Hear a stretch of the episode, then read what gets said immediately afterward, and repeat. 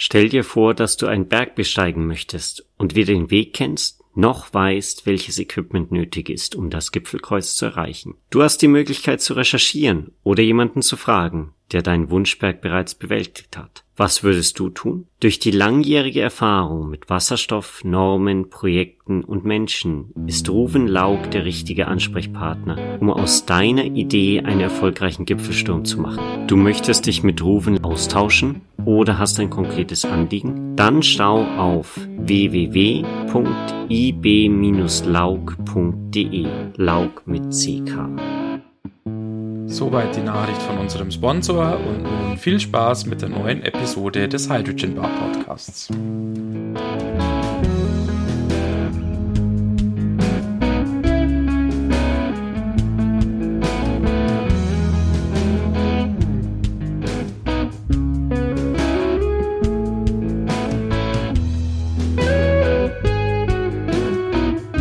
Herzlich willkommen an der Hydrogen Bar und herzlich willkommen zu unserer Weihnachtsfolge 2021. Wir machen es uns richtig gemütlich in der Vorweihnachtszeit und genießen nochmal die ruhige Adventszeit mit mhm. euch zusammen und natürlich auch mit dem Johannes. Hallo Johannes, Servus.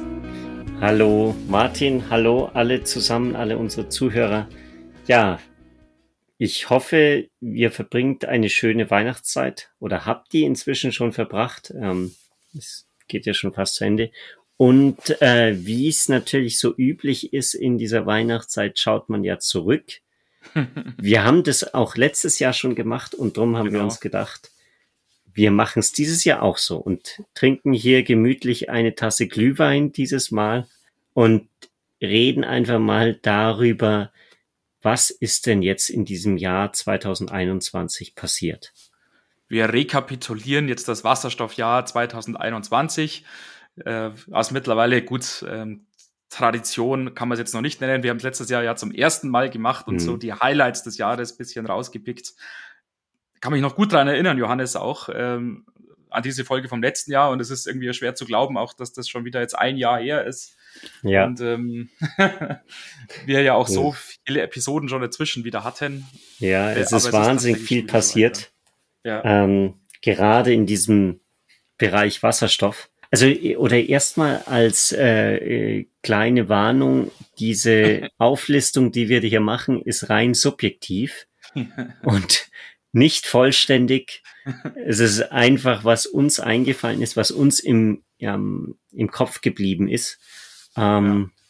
Also wenn, wenn ihr denkt, es wäre ja eigentlich was anderes viel, viel wichtiger gewesen, dann schreibt es uns gerne an die E-Mail-Adresse und dann werden wir das vielleicht in, im neuen Jahr mit einer speziellen Folge hm. betrachten. Was uns auch gleich zu einem sehr, sehr wichtigen Punkt führt. Wir haben jetzt unsere Wasserstoff-Highlights des Jahres 2021 hier ausgesucht und wollen dir jetzt mal ein bisschen vorstellen. Aber wir wollen natürlich auch wissen, ja, was sind denn eure Highlights speziell zu, zu einem Thema? Und ihr kommen am Schluss nochmal dann drauf, bleibt bitte dran, denn wenn ihr euch an der Abstimmung beteiligt, die wir in dem Zusammenhang hier auf der Webseite veröffentlichen werden, wenn ihr da eure Meinung äh, kundtun werdet, da gibt es auch was zu gewinnen. Mhm. Dazu mehr am Schluss. Äh, schon mal vorab, wir freuen uns natürlich, wenn ihr euch da an der Abstimmung beteiligt. Wie gesagt, Details am Ende. Genau. Das erste Thema, das uns, äh, oder ja, wahrscheinlich speziell mir auch im, im Kopf hängen geblieben ist, waren und, und was natürlich auch wahnsinnig gut mit dem Punkt zusammenpasst, es ist so viel passiert in dieser Wasserstoffwelt, das zeigen diese Hydrogen Insights Reports sehr hm. gut. Ähm, vielleicht erinnert ihr euch, wir hatten da ja mal eine Folge gemacht, relativ am Anfang des Jahres oder in den, ja. den ersten Monaten. Und dann gab es schon im Mitte des Jahres ein Update von diesem Hydrogen Insights Report. Und dieser Hydrogen Insight Report trackt in gewisser Weise die, die, die Projekte, die groß verkündet werden, diese ganzen Announcements, wie viel soll in Wasserstoff investiert werden. Und das wahnsinnig beeindruckende war meiner Meinung nach, dass es sich halt wirklich innerhalb von diesem halben Jahr um, um mehrere hundert Milliarden hm. US-Dollar an, an versprochenem Investment erhöht hat. Und da hat man meiner Meinung nach wirklich gesehen, wie dynamisch die aktuelle Situation im Wasserstoff ist. Ja. Wir haben das in der letzten Woche ja auch mit dem Thomas Weiß so ein bisschen angesprochen. Ja, sind es wirklich nur Announcements, weil so Announcements, die kann man natürlich leicht mal machen, vor allem wenn da halt mhm. halt gewaltige Fördersummen im Hintergrund bereitstehen oder fließt da auch tatsächliches Geld. Aber ich denke, man sieht schon, natürlich ist da immer noch eine Lücke ähm, zwischen den Announcements, den Ankündigungen und dem, was dann tatsächlich umgesetzt wird. Es ist aber jetzt gar nicht so. Ich weiß nicht, wie du es siehst, Johannes. Ich habe schon das Gefühl, dass es jetzt nicht nur leere Worte sind, sondern man auch sehr, sehr deutlich merkt, dass auch tatsächlich in der Industrie da einiges vorwärts geht und da auch viele von diesen Ankündigungen auch tatsächlich wahrgemacht werden. Ja, das, also ich muss gestehen, mir fehlt hier in China ein bisschen dieser, dieses Gefühl, diesen Finger am Puls der Wasserstoffwelt zu haben, weil hier halt wahnsinnig viele Konferenzen immer wieder verschoben wurden oder abgesagt mhm. wurden mhm. aus, aus Angst vor Corona. Und dadurch, ja, ist es halt schon alles bisschen gefiltert. Ähm, ich verlasse mich da aber auf jeden Fall auch in gewisser Weise auf diese Reports und mhm. denke, die, die haben das jetzt nicht komplett aus der Luft geholt. Und ja. bin natürlich schon gespannt auf den nächsten Report, der dann wahrscheinlich jetzt irgendwie Anfang 2000 22 rauskommen wird, ja. eventuell, und äh, wie, wie sich dann alles weiterentwickelt hat und wie viele Projekte dann auch wirklich schon weitergekommen sind in der Planung und Richtung mhm. Umsetzung gehen. Mhm. Man sieht aus meiner Sicht diese Fortschreitung auch der Industrie oder dieses, diese, ich will es nicht ähm, Professionalisierung nennen, weil natürlich sind das alles Profis, die da mitmischen, aber man sieht schon, es wird schon, ähm, ja, sagen wir mal jetzt äh, ernsthafter jetzt in der Wasserstoffwelt und das führt uns dann auch so zu meinem ersten äh, Highlight, weil mhm. was mir aufgefallen ist, es wird schon eben professioneller und strategischer jetzt gedacht und das zeigt sich dann dadurch auch, dass es zu Übernahmen äh, und zu Partnerschaften kommt und dass gerade jetzt die größeren Spieler, die vielleicht vielleicht ist es unfair, das zu sagen, äh, die vielleicht aber jetzt nicht halt vorne jetzt die Avantgarde der Innovation sind, sich jetzt mit kleineren Spielern zusammentun, vielleicht Partnerschaften eingehen, vielleicht die übernehmen, weil die ganz offensichtlich erkannt haben, ja, auf diesem äh, Feld Wasserstoff, da müssen wir uns jetzt positionieren, weil wir aus, aus dieser Ankündigungsphase jetzt halt raus sind und äh, in diese wirtschaftliche Realisierungsphase kommen. Und da gibt es jetzt eine Menge Beispiele von so Partnerschaften. Ich habe mir nur jetzt drei, vier jetzt mal aufgeschrieben. Es gab dann ja diese Hochzeit von Hexagon und Wüstrach zum Beispiel. Mhm. Es gibt die Partnerschaft zwischen Bosch und äh, dem Ventilhersteller äh, OMB Saleri. Es gibt diese Partnerschaft von Plug Power und Renault, wo es ja sogar dieses Art Joint Venture Hyvia gibt. Und es gibt auch dann Plug Power und ACT. Gibt tatsächlich also eine ganze Reihe mhm. von solchen Partnerschaften und Zusammenschlüssen. Worthington und PTEC habe ich noch aufgeschrieben. Und das Muster ist also schon sehr deutlich erkennbar aus meiner Sicht. Es gibt immer einen, einen großen Spieler, der sich mit einer Partnerschaft äh, eben die Kompetenz jetzt ins Haus holt, äh, vielleicht die Innovationskraft ins Haus holt die halt viele von diesen kleinen oder Mittelständlern hm. eben bieten. Es ist schon wirklich faszinierend, das mitzubekommen jetzt, wie, wie, wie stark sich diese, ja, diese Partnerschaften verbreiten. Was wahrscheinlich meiner Meinung nach auch ein Zeichen ist, dass sich diese Firmen wirklich auf ein, die Industrialisierung vorbereiten. Also dass mhm. nicht nur irgendwie so ein, ein ja, Forschungsprojekt ist, irgendwas, das die die, die wilde Forschungsabteilung sich austüftelt, sondern dass es eben darum geht, sich so zu positionieren, dass man die, den, den Markt der Zukunft auch erobern kann.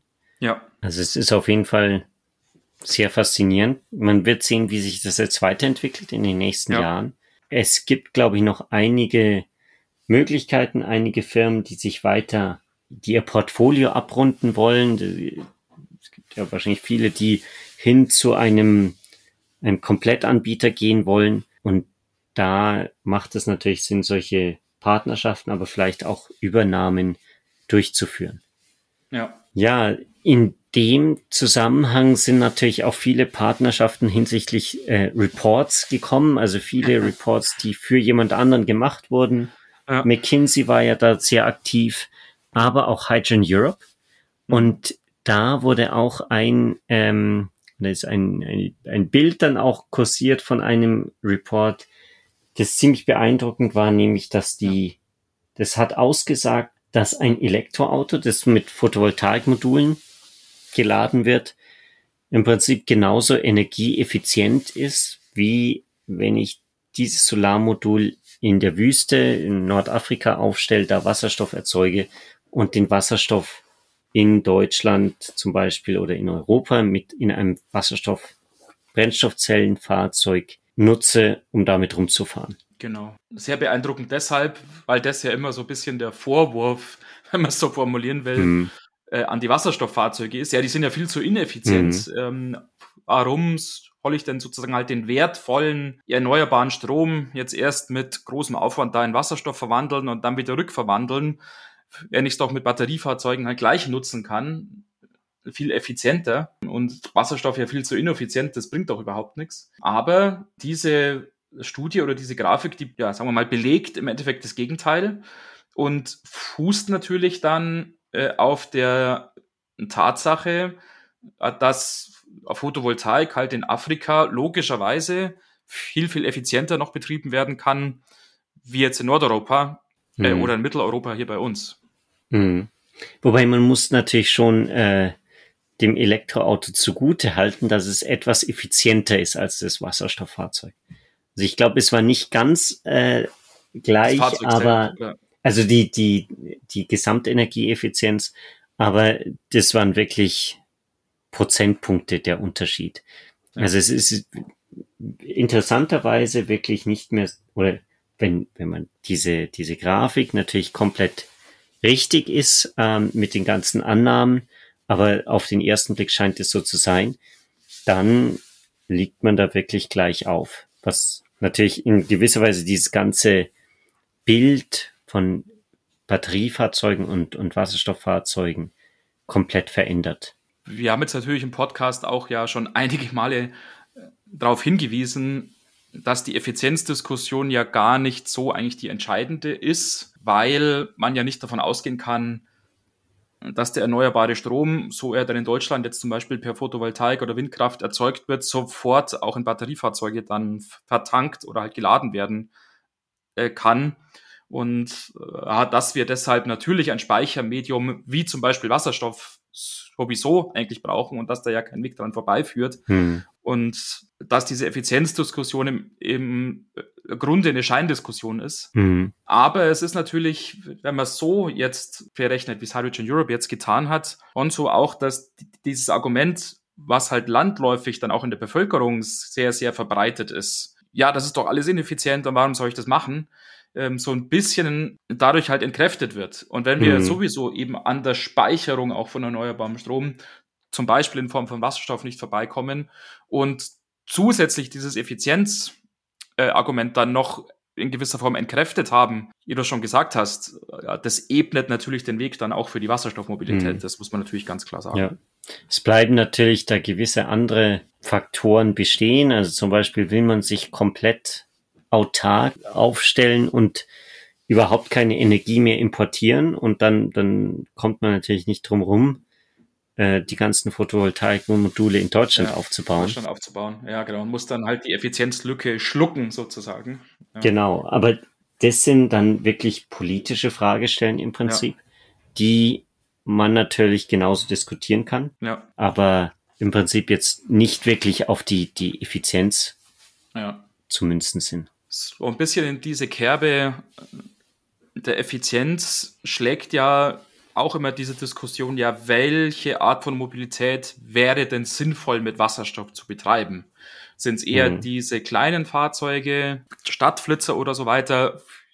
wir haben über dieses River Simple Fahrzeug gesprochen mal. Mhm. Ich glaube, das war auch am Anfang von 2021. Oder sind es halt eher so die Schwerlastanwendungen, halt die Trucks, haben wir schon diverse Male drüber gesprochen.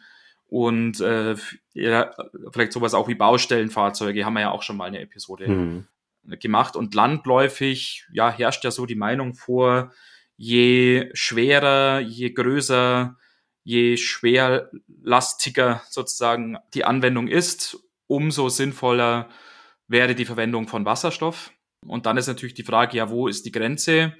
Wo ist sozusagen dieser Turning Point, wo man sagen kann, äh, alles, was ein in Anführungszeichen kleineres Fahrzeug ist, wäre dann sinnvoll mit Batterie eben zu betreiben und alles, was dann in Anführungszeichen ein größeres Fahrzeug ist, wäre sinnvoll mit Wasserstoff zu betreiben. Und es gibt da ja verschiedene äh, Ansichten logischerweise dazu. Es gibt dann manche Studien, die jetzt auch die SUVs und, und sowas wie Vertreterfahrzeuge oder Taxis halt schon auf der Wasserstoffseite sehen. Und es gibt dann wiederum andere Studien, auch die jetzt im PKW-Bereich den Wasserstoff eigentlich gar nicht sehen, sondern diesen Jumping Point oder den Turning Point jetzt eher äh, auf dieser Light-Duty-Seite sehen.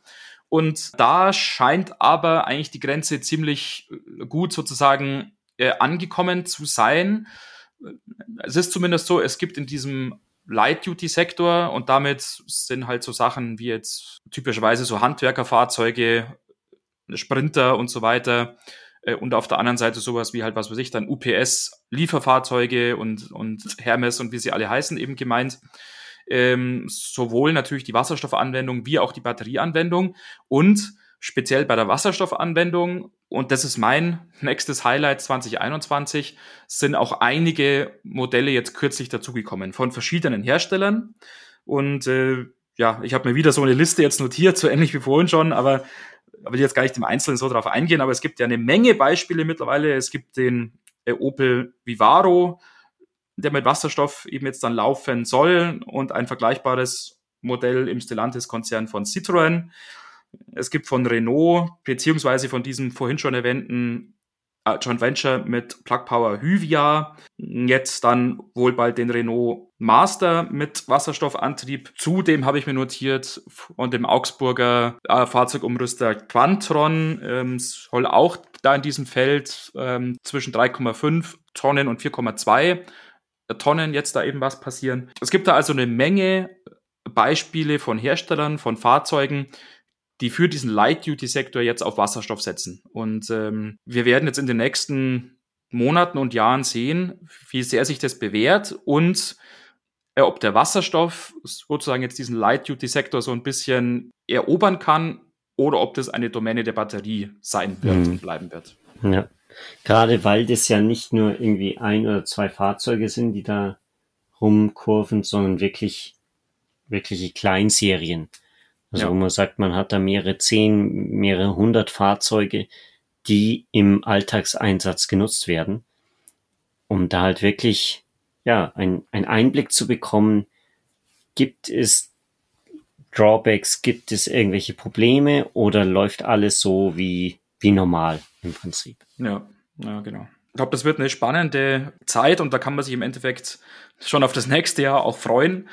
Mhm. Wenn wirklich jetzt in diesem äh, kommerziellen und wirtschaftlich äh, getriebenen Sektor jetzt mal Wasserstoff zum Einsatz kommt. Nicht nur in ganz kleinem Maßstab, sondern halt dann auch in größerem Maßstab mhm. und wirklich dann mal zeigen muss und zeigen äh, kann, wie diese Technik in der Praxis dann funktioniert und ob die halt dann auch wirtschaftlich mithalten. Richtung Zukunft gedacht gab es auch noch einen anderen Punkt, der mir sehr, sehr in Erinnerung geblieben ist. Ähm, wieder ein bisschen Eigenwerbung. Äh, das kam in unserem Podcast natürlich vor.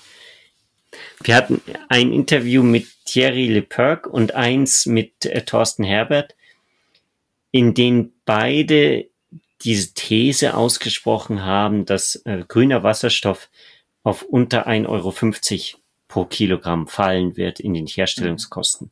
Und das ist quasi die, der, die Schallmauer, ab der Wasserstoff dann günstiger wird als konventionelles Gas zum Beispiel mit den CO2-Zertifikaten oder Kosten für die CO2-Zertifikate. Ja. Und da halt die, diese Gedanken dahinter zu verstehen und zu sagen, ja, äh, Photovoltaik wird billiger werden, da haben wir einen etablierten Trend. Es wird jedes Jahr um einen bestimmten Prozentsatz billiger, also äh, welchen Grund sollte es geben, dass es jetzt in den nächsten Jahren plötzlich aufhört? Und gleichzeitig mit den, den Effizienzgewinnen und dem, den äh, Kostenreduktion bei Elektrolyseuren ähm, kommt man da wirklich auf diese Kosten von 1,50 Euro äh, pro Kilogramm. Natürlich wieder in sonnigen Regionen. Ja. Ähm, wenn man das in Deutschland aufbaut, dann kommt man da bei Weitem nicht hin zu diesen 1,50 Euro, aber gerade in Spanien oder Nordafrika auf jeden Fall. Ja. Und das ist wirklich so ein Punkt, wo ich mir gedacht habe, ein klares Zeichen, dass ähm, Wasserstoff eben nicht auf ewig von Subventionen abhängig ist und ja. dass es nicht ein quasi ein, ein, eine Zwang, gezwungene Lo Lösung ist, um dem der Klimaveränderung entgegenzuwirken, sondern dass es da wirklich einen Punkt gibt, wo es dann einfach ja, wirtschaftlich Sinn macht, die, ja. die klimafreundliche Alternative da. zu nutzen und nicht mehr auf Gas bestehen zu bleiben.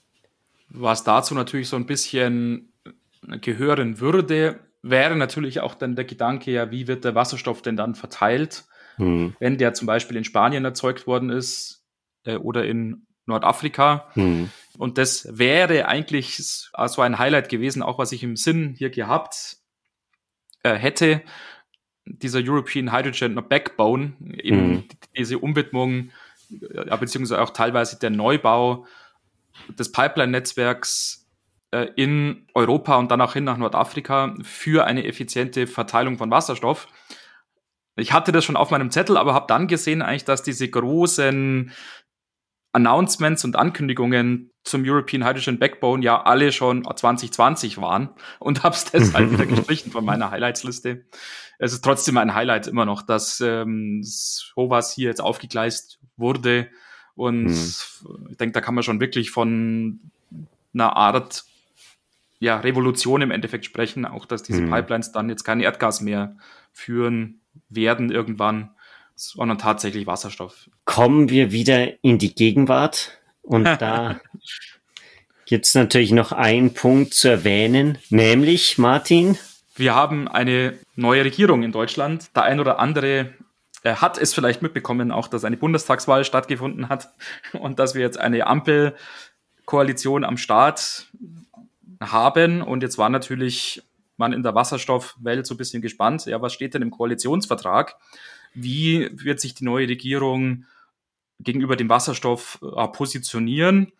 Und ähm, so das erste, auch was ich da hier so mitbekommen habe, quasi halt nachdem der Koalitionsvertrag veröffentlicht war und nachdem sich die ersten äh, Spieler aus der Wasserstoffwelt äh, da eingelesen hatten, waren eigentlich ja verhältnismäßig negative Reaktionen weil eigentlich die Brennstoffzelle nicht viel Fokus erlebt tatsächlich und, und, ähm, und das Wort Brennstoffzelle, wenn ich jetzt nicht, nicht völlig daneben liege, glaube ich, gar nicht vorkommt. Äh, und man halt daraus so ein bisschen geschlossen hat, ja Mensch, dann ist es wohl mit der Wasserstoffmobilität jetzt nicht weit her, sozusagen auf Seiten der Regierung. Aber je mehr man sich dann jetzt so auch damit beschäftigt hat und je mehr man vielleicht sich da reingedacht hat und je deutlicher man auch verstanden hat, was im Koalitionsvertrag steht, sind die Stimmungen äh, sehr, sehr stark ins Positive dann auch gerutscht, weil selbst wenn jetzt das Wort Brennstoffzelle nicht so häufig vorkommt, das Wort Wasserstoff, das kommt sehr, sehr häufig vor.